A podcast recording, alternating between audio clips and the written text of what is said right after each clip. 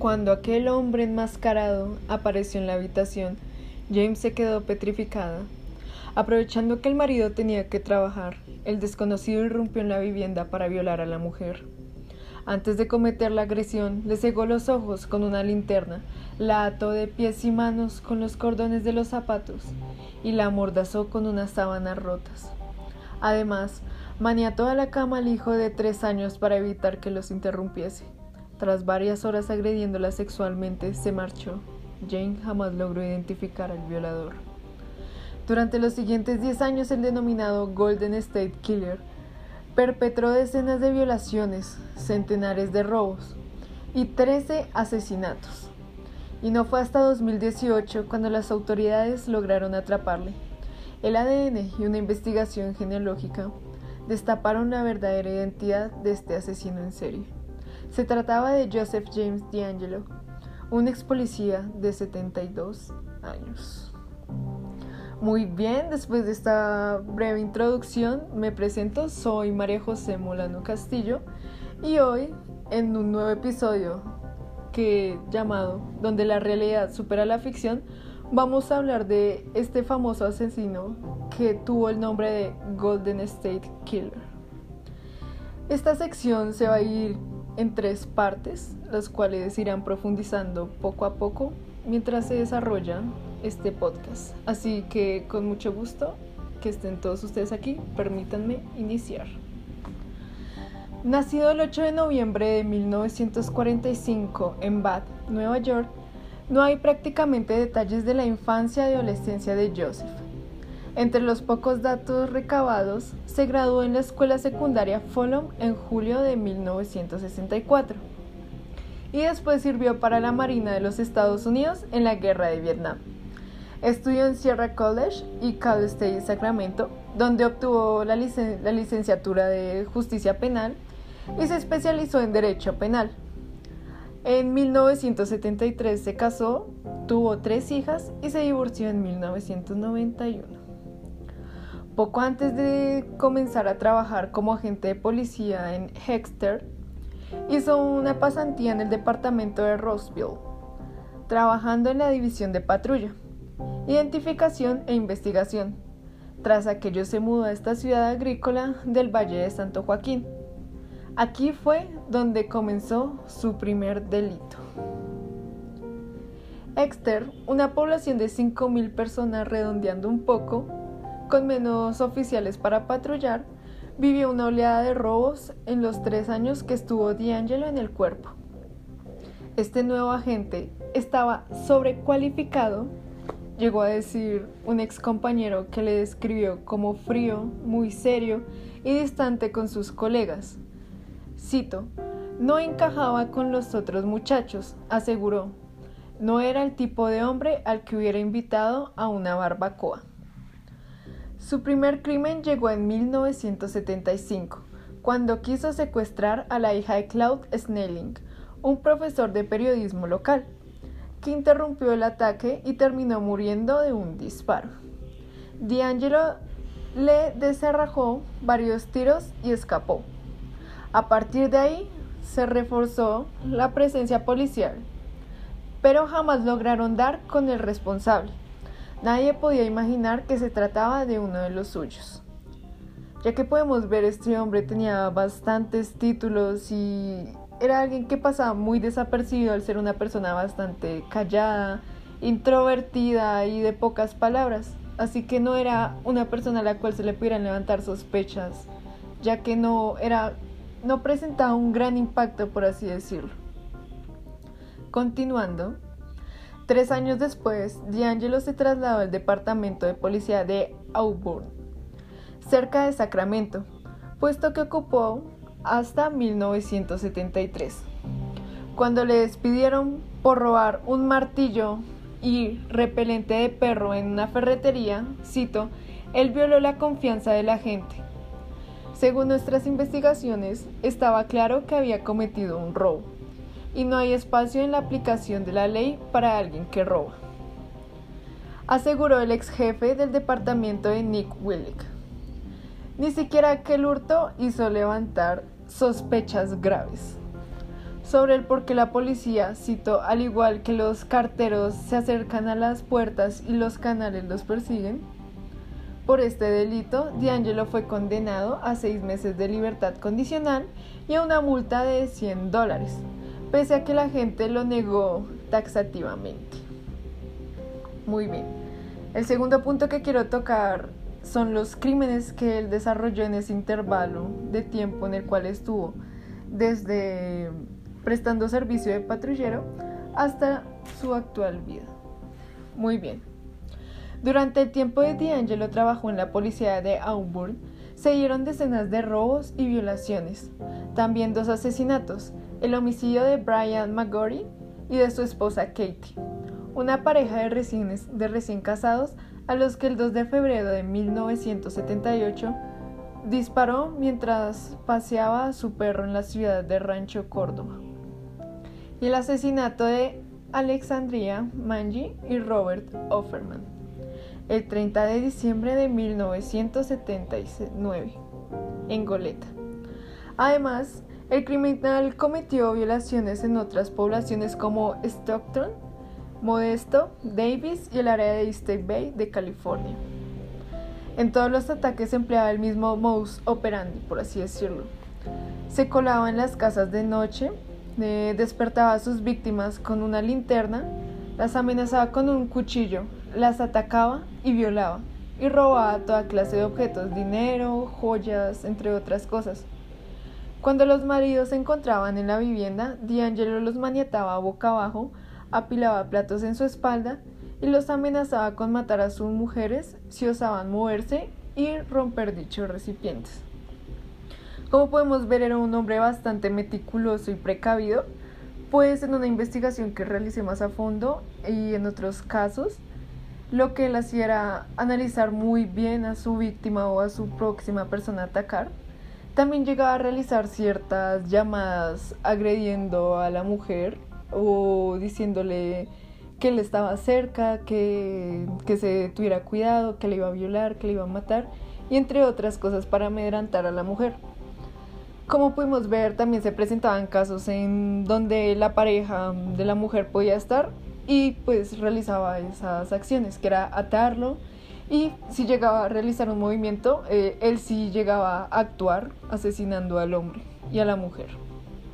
Muy bien.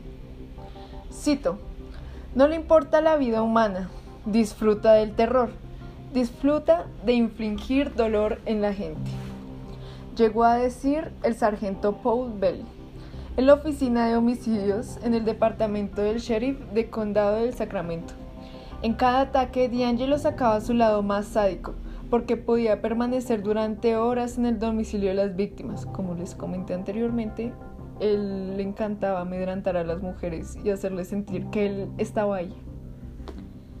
E incluso tomarse más de un descanso para hacerse algo de comer. Cito, estarás en silencio para siempre y me iré en la oscuridad. Llegó a decir en más de una ocasión a sus víctimas. Hasta mayo de 1986, D'Angelo sortió a los investigadores para cometer ocho crímenes más, los de Charlene Lyman Smith, Patrice y Caitlin Harrison, Manuela Whitlund, Cherry Domingo, Gregory Sánchez y Janie Lee Lisa Cruz. La búsqueda de este asesino en serie se prolongó durante casi cuatro décadas. Era de los más huidizos. Se escondía en los patios traseros, detrás de arbustos, se escapaba en bicicleta o a pie. Los detectives de estos casos llegaron a creer que estaban ante el perfil de un policía, porque sabía perfectamente cómo funcionaba una investigación policial. De hecho, algunas de las víctimas que sobrevivieron describieron la conducta del atacante como la de un militar o la de un agente de la ley. Retomando el punto anterior y un poco sobre la historia que se contó, sabemos que él estuvo, eh, fue un militar que prestó servicio a Vietnam, entonces él no es cualquier persona, ya que ellos, un militar de por sí requiere un comportamiento y un trabajo muy riguroso para aprender estas conductas tan peculiares. Entre las pruebas que recabaron en las escenas de los crímenes, una que fue clave para resolver el caso, una muestra de semen, gracias a que fue preservada en un congelador. Se pudo secuenciar el ADN del autor de los asesinatos, solo faltaba descubrir su identidad. Y el último punto que vamos a tratar, que le di el nombre de el ADN y la genealogía genética, aquí se va a profundizar un poco más de cómo fue ese desarrollo por medio de esa prueba que se dejó en el pasado debido a que en ese tiempo no se tenía un desarrollo tan avanzado sobre la genética como tenemos hoy en día, ya que sí estaba en vía de desarrollo pero no era segura, o sí, pero era una prueba que se descartaba con mucha facilidad. Y pues a pesar de eso, pues si hubiera estado en ese tiempo, se hubieran salvado muchas vidas y se hubieran evitado muchas de estas agresiones. Muy bien. La identificación del asesino en serie, apodado como el Golden State Killer, se lo puso la periodista Michelle McNamara. Llegó en 2018 tras el estudio de la biología de Barbara Rae Venter, la doctora especializada en la investigación de árboles genealógicos. Cotejó el perfil creado a partir del ADN del asesino con la base de datos de HandMatch una especie de red social donde hay en torno un millón de perfiles genéticos para buscar familias. Es más o menos ese tipo de cosas. Gracias a estos datos, la policía encontró a unos 20 primos terceros del asesino y a partir de ahí identificó a su ancestro común, un tatarabuelo suyo que vivió en el siglo XIX, que tardaron más o menos cuatro meses en reconstruir el árbol genealógico de este asesino para dar finalmente con él. El trabajo de Ray Venter condujo a su detección a través de la genealógica genética. Entonces aquí podemos ver claramente cómo de verdad, o sea, la evolución generó este descubrimiento como de algo tan pequeño y que no se le dio importancia en el pasado pudo dar con ancestros, historia y demás para llegar al asesino en sí. Muy bien. El arresto se produjo el 24 de abril del 2018 en un vecindario residencial de Canyon Oak Drive, en Sacramento, cuando el sospechoso se dirigía a su casa tras varios días haciéndole seguimiento. En un primer momento, D'Angelo se mostró muy sorprendido y hasta aseguró tener algo en el horno para evitar ser acompañado por los agentes. Cito, sabíamos que estábamos buscando una aguja en un pajar, pero también sabíamos que la aguja estaba allí. Dijo uno de los agentes que lo detuvo. Vuelvo a citar. Encontramos la aguja en el pajar y estaba justo aquí, en Sacramento. Ninguno de sus vecinos sospechaba jamás de aquel jubilado y antiguo empleado de supermercado. En realidad era uno de los asesinos más prolificados de los Estados Unidos. Se trataba de un anciano de 72 años que construía aviones con control remoto y que cuidaba de su jardín. Parecía un abuelo bonachón, llegó a decir una residente. El alcance de los crímenes de Joseph D'Angelo es simplemente asombroso, aseveró la fiscal adjunta del Sacramento Tiembujo. Las comunidades donde se produjeron los asesinatos vivieron aterrorizadas durante años, porque siempre lograban escapar y escabullirse silenciosamente en las noches. Todo el mundo tenía miedo. Hizo cosas horribles, afirmó el agente especial del FBI, Marcus Knotton. A raíz del caso del Golden State Killer, aumentó la venta de cerraduras y de armas, también de perros por temor a nuevos ataques, violaciones y homicidios. Los vecinos dejaban las luces encendidas en la casa y se crearon patrullas civiles para vigilar los barrios. Como dato extra o como una sección extra que quería agregar es eh, cómo fue el proceso de este hombre ante el tribunal. Así que aquí vamos. En 2016, el FBI llegó a ofrecer 50 mil dólares de recompensa a quien pudiera facilitar información útil que sirviera para dar con el paradero del también denominado violador del área del este o acosador nocturno original. Pese a que la cantidad de crímenes cometidos de D'Angelo, no incurrió en ningún error. Sus ejecuciones eran prácticamente perfectas. Era un lobo con piel de cordero, dijo Larry Poole, uno de los detectives que dirigió la investigación del condado de Orange durante el cometido 4 del asesinato. En abril del 2018, aquel anciano de aspecto sereno se personó ante el Tribunal Superior del Condado de Sacramento, acusado de 13 cargos de asesinato en primer grado y 45 violaciones, además de un centenar de robos. Cito, hice todas esas cosas, destruí todas sus vidas, así que ahora tengo que pagar el precio, declaró mientras señalaba a su alter ego Jerry como el único culpable. No tuve la fuerza para expulsarlo, afirmó. Dos años después, ya en marzo del 2020, el juicio iba a celebrarse para dilucionar si D'Angelo era culpable o no de los cargos que se le imputaban. Pero la crisis sanitaria por COVID-19 retrasó la vista.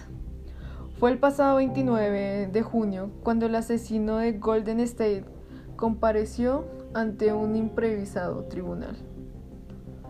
Montado en el salón de una universidad de Sacramento, la medida se tomó para mantener la distancia de seguridad necesaria de dos metros, lo hizo en silla de ruedas, atraviado con el característico mono naranja de presidentario, un protector facial de prexilacla, con voz débil y mirada perdida. El criminal se declaró culpable de todos los cargos.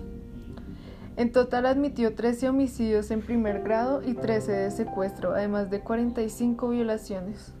De su boca salieron las palabras, culpable, y lo admito. Los familiares de las víctimas se encontraban presenciando el juicio contra D'Angelo. Declararon ante los medios de comunicación lo difícil que estaba haciendo este, ese momento y la ira que sentían al ver al asesino. Tras varias décadas de espera, al fin se iba a hacer justicia, a falta de sentencia firme que llegaría en los el próximo 17 de agosto. El acuerdo entre la fiscalía y el acusado es de 11 cadenas perpetuas, toda la vida prácticamente y 10 más, con lo que evitaría la pena de muerte. Eh, también podemos ver que mm, la historia de este hombre fue recogida en el libro I Will Be Gonna in the Dark o El asesino sin rostro de la periodista Michelle McNair y se publicó tras la muerte de la autora en 2016. Esta autora fue eh, muy comprometida con su libro, eh, investigué bastante acerca de ella y llegó a un punto, por así decirlo, de obsesión, pero por dar a entender cómo funcionaba la mente de este hombre y cómo era que lograba escapar de las autoridades, cómo se escurría y cómo era tan, por así decirlo, magnífica la forma en la que él lograba realizar estas cosas y duró tanto tiempo.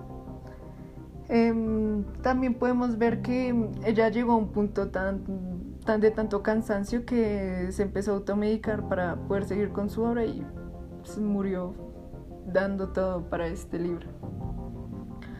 Y pues además, esta misma semana, eh, la cadena de HBO ha estrenado una serie documental de seis capítulos sobre D'Angelo, como uno de los peores depredadores sexuales y asesinos en serie norteamericanos. Muy bien, esto sería todo por el día de hoy. Eh, bastante interesante como de verdad a veces la realidad y la forma tan cruel y vil de ser de un ser humano puede llegar a superar la ficción. Entonces, espero que les haya gustado mucho. Les recuerdo, mi nombre es María José Molano Castillo del curso 1104. Que tengan una feliz noche.